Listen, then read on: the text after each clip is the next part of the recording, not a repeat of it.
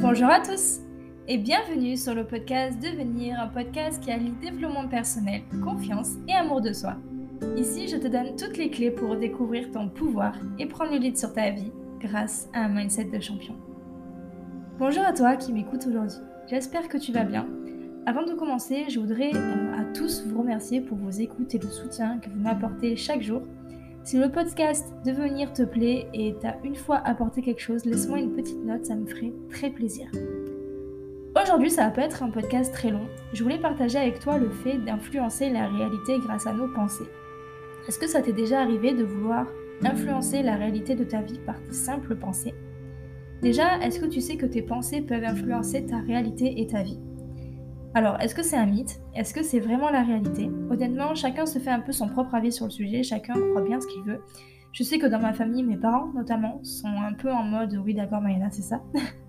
Et je n'essaie même pas de leur imposer mon point de vue parce que euh, c'est euh, utiliser de l'énergie pour rien finalement. Mais il y a un film qui est très intéressant qui s'appelle euh, Que sait-on vraiment de la réalité? Qui est hyper intéressant et qui explique super bien des faits scientifiques qui sont prouvés pour, euh, euh, qui prouve l'impact de notre esprit et surtout de nos émotions. D'ailleurs, une partie du film traite de la façon dont différents états émotionnels peuvent affecter les molécules d'eau et les amener à former des modèles. je trouve ça hyper fascinant.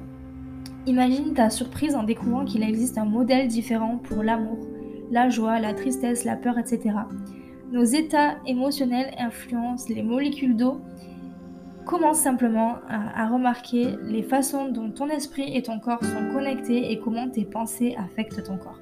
Par exemple, une vie de pensée euh, négative peut se manifester dans ton corps et tu peux alors voir ton état de santé se dégrader, tandis que quelqu'un qui maintient, toujours une perspective ensoleillée sur sa vie euh, le ressentira aussi sur sa santé, mais de manière différente, tu t'imagines bien. Dans ma famille, dans ma famille, il y a des personnes qui voient toujours tout négativement.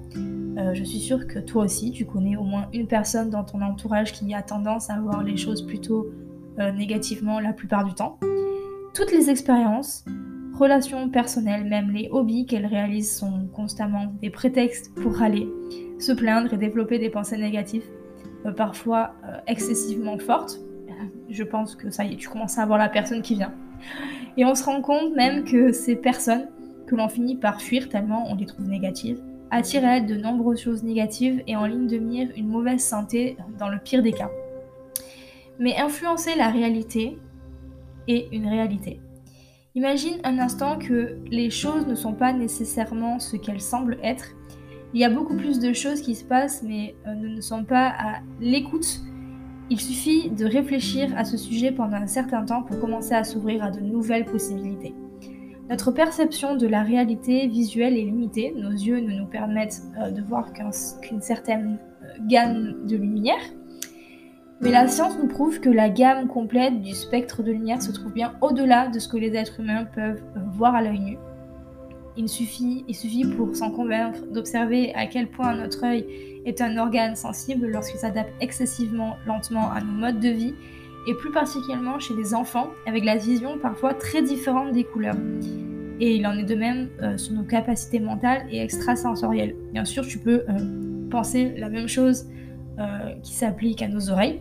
Il y a une grande gamme de fréquences pour le son que, que l'oreille humaine peut entendre. Considère l'idée qu'il existe des réalités entières que nous, en tant qu'êtres humains, n'éprouvons pas normalement. Les animaux, eux, disposent de facultés que nous commençons seulement à comprendre maintenant. Est-ce que tu t'es déjà demandé pourquoi les insectes volent volontairement dans l'étoile d'une araignée? Et non, ce n'est pas juste parce qu'ils sont cons. Mais la science nous dit que, euh, du point de vue des insectes et du spectre de lumière qu'ils voient eux, une étoile est un bel arc-en-ciel multicolore. Notre perception de la réalité semble être limitée par la gamme de fréquences dont nous sommes physiquement conscients. Imagine à quel point ta vie pourrait être différente si tu pouvais sentir un peu plus ces fréquences-là. C'est évident que certains humains sont plus réceptifs que d'autres à ces différentes fréquences qui nous entourent. Certains ont même euh, la capacité d'entrevoir les couleurs de, l'aura autour d'une personne. J'ai déjà vu ça. Enfin, moi, je l'ai pas vu, mais j'ai déjà entendu, euh, euh, j'ai déjà entendu ça dans un documentaire. Je trouvais ça hyper, hyper fascinant. Si je les retrouve, j'essaierai de vous les mettre dans la description du podcast. Et il existe aussi des pratiques de méditation qui permettent de modifier subtilement la fréquence vibratoire.